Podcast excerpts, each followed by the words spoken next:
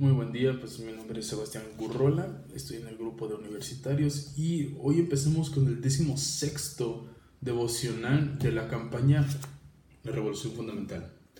El tema de hoy es luchando contra los antivalores del mundo y quisiera comenzar con una pequeña oración para que Dios bendiga, bendiga esta, este devocional. Padre nuestro, te damos gracias por este día, Señor. Te damos gracias porque nos bendices, nos guardas, porque nos proteges, nos prosperas y porque nos llenas de amor. Te pedimos, Padre, que el día de hoy lo que aprendamos sea por tu boca y no por la mía, que tú seas el que toque nuestros corazones y podamos ser edificados como tú quieres. Damos gracias en el nombre de Cristo Jesús. Amén. Amén. Bueno, quisiera comenzar con una frase que, que, que les quiero compartir, que es tu convicción y actitud es lo único que te detiene de dar un impacto real en ti y en el corazón de los demás. Y a continuación vamos a, con el versículo del día de hoy, la lectura de, este, de hoy, que es 2 de Reyes 22, 1 al 20. Y va cuando Josías comenzó a reinar era de ocho años y reinó en Jerusalén treinta y un años. El nombre de su madre era Gedida y e hija de Adaía de Boscat.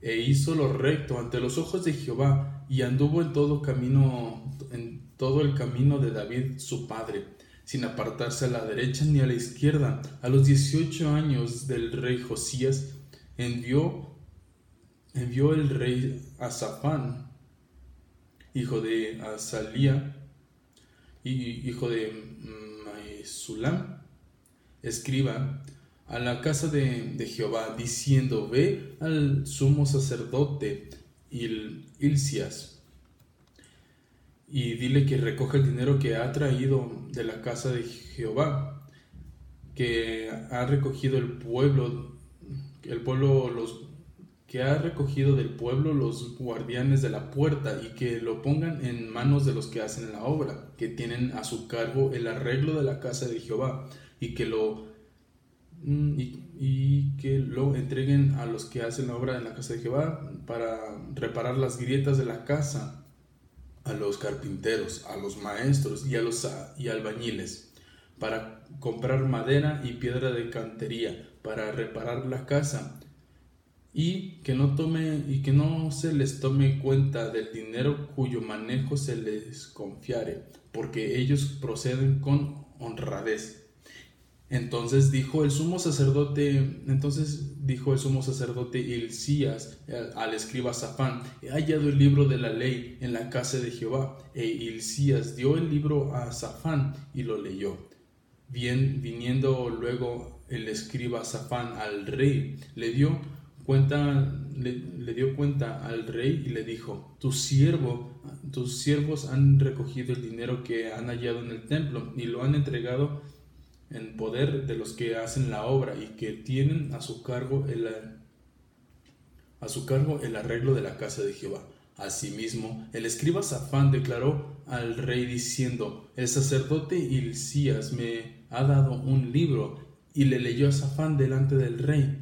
Cuando el rey hubo oído las palabras, las palabras del libro de la ley, rasgó sus vestiduras. Luego el rey dio orden al sacerdote Ilcias, a Aicam, hijo de Safán, a Akbor, hijo de Micaías, al, escriba Safán y a Asaías, siervo del rey, diciendo, Id a preguntar a Jehová por mí y por el pueblo y por toda Judá acerca de las palabras de este libro que no se ha hallado, que, que se, perdón, de este libro que se ha hallado, porque, gran, porque grande es la ira de Jehová que se ha encendido contra nosotros, por cuanto, nos, por cuanto nuestros padres no escucharon las palabras de este libro para hacer conforme a todo lo que, lo que nos fue escrito. Entonces, fueron los sacerdotes, el, fueron el sacerdote Ilcias y Aicam, Akbor, Safán y Asaías a la profeta Ulda, mujer de Salum, hijo de Tikva, hijo de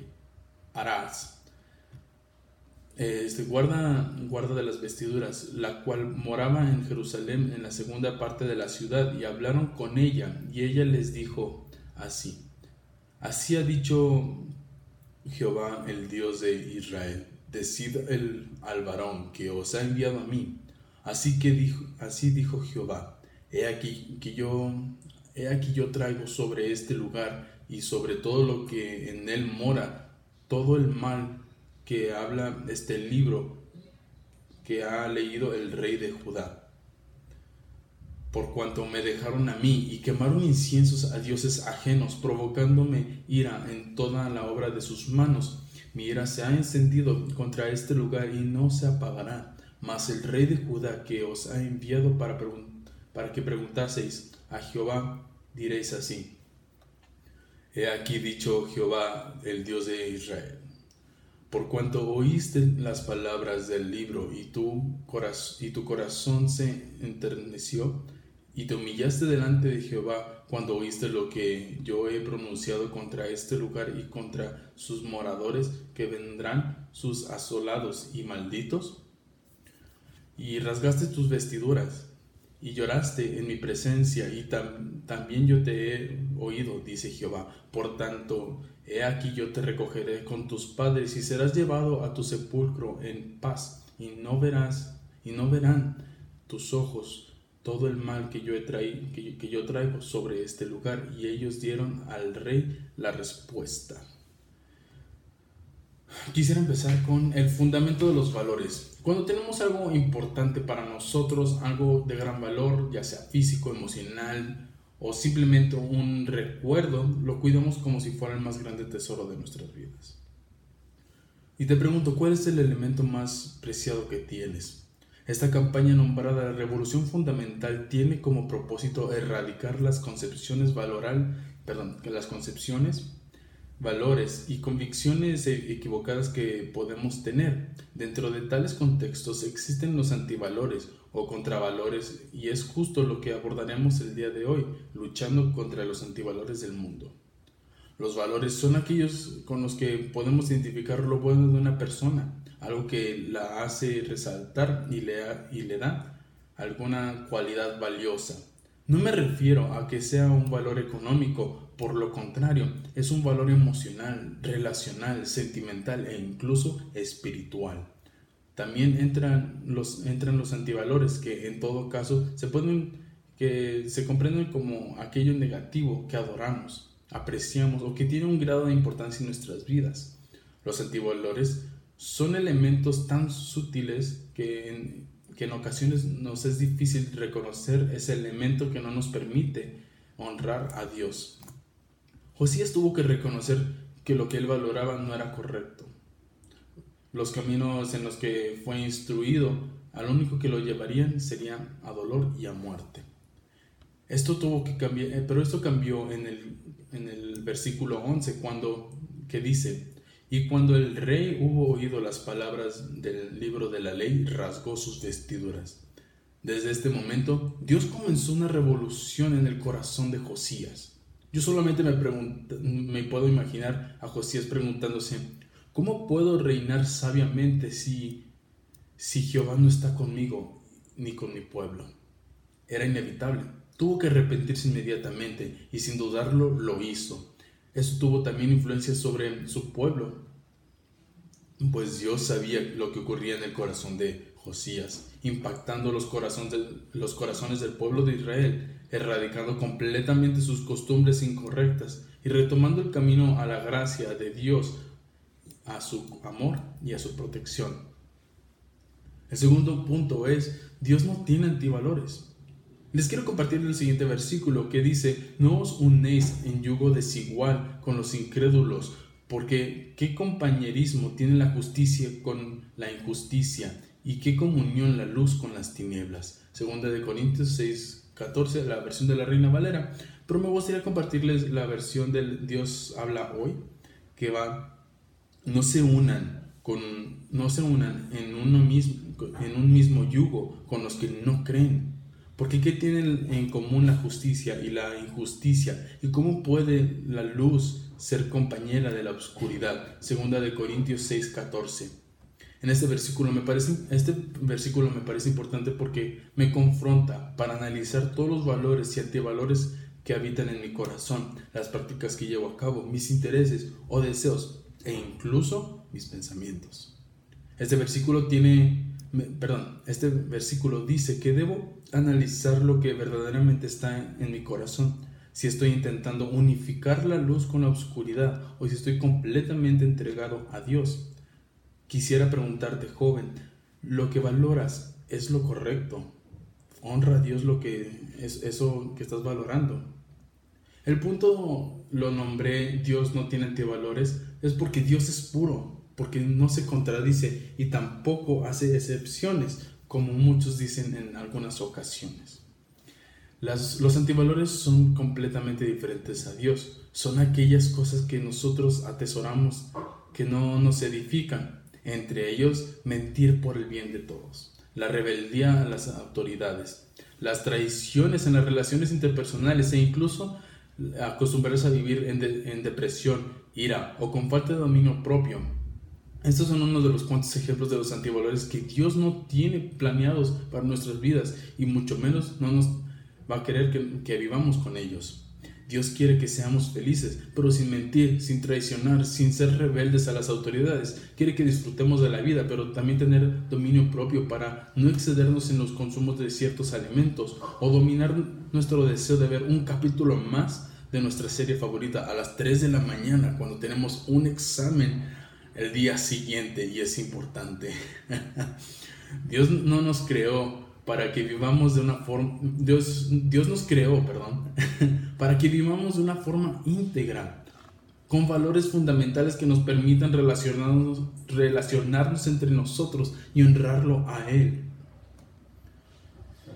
Tercer punto, no solo los reyes logran impulsar una revolución, los padres, los grandes movimientos sociales que, han que se han visto en la historia comienzan con un solo individuo, una persona sencilla, con todo, como todos nosotros.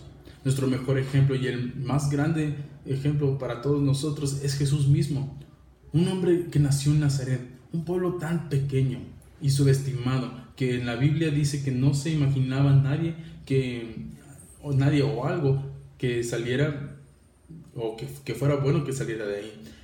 De hecho dice, Felipe halló a Natanael y le dijo, hemos hallado aquel a quien escribió Moisés, aquel, aquel de quien escribió Moisés en la ley, así como los profetas, a Jesús, el hijo de José de Nazaret.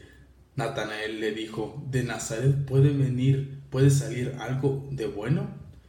Le, dice, le dijo Felipe, ven y ve. Eso viene en Juan 1, 45-46. Jesús al inicio no parecía que tuviera la capacidad de impactar a muchas personas, pero siguió a Dios en completa entrega, no solo porque era la voluntad de Dios que, que obedeciera, sino porque Jesús tenía en su corazón honrar al Padre. El hecho de que él obedeciera el plan de Dios creó una revolución fundamental en, sus, en, una gran, en, una magnitud tan grande que literalmente divide la historia en dos. Antes de Cristo, después de Cristo, AC, DC. Todo comenzó con un pequeño hombre que obedecía a Dios. Cada uno de nosotros puede crear una revolución fundamental, pero debemos comenzar desde nosotros mismos para con nuestras vidas, con nuestra relación con Dios, con nuestra entrega a Él, Mientras vamos creciendo en Cristo, ayudando a los demás o simplemente influyendo en ellos con los actos más sencillos, escuchándolos atentamente, otorgando la información importante que tengamos y que les sea útil a quien la necesite e, o incluso con un simple saludo o una sonrisa, podemos generar un gran impacto. Te invito como desafío a que comiences con pequeños actos, simples acciones que permitan un cambio a la dinámica. Tal vez no pienses que, que, es, que es gran cosa sonreírle a una persona o, que, o dejarle que pase antes que tú. O, sí, antes que tú. Pero a veces es un trato, un trato de cariño tan sencillo puede crear un cambio de actitud en el corazón de las personas. Y quisiera compartirte el versículo de Mateo 25, 23 de la versión de Reina Valera 60, que dice, su Señor le dijo, bien buen siervo y fiel, sobre poco has sido fiel, sobre mucho te pondré, entra al gozo de tu Señor. Y creo que esto es muy importante porque debemos de entregarnos en todo, ya si es mucho o si es poco, hay que entregarnos completamente. Concluyamos con una oración. Padre nuestro, te damos gracias por este día, te damos gracias por este mensaje, porque nos bendices, porque nos guardas, porque eres tanto y porque nos amas tanto, Señor. Te damos gracias y te pido que, que este mensaje haya tocado algún corazón, Señor, y que seas tú el que haya tocado el corazón, Señor, y que no haya sido yo el que haya hablado, sino tú. Te damos gracias y, te, y por favor protege a todos de esta situación de la pandemia. En el nombre de Cristo Jesús. Amén. Espero verlos pronto y espero que Dios haya hablado a sus corazones. Que tengan un muy buen día.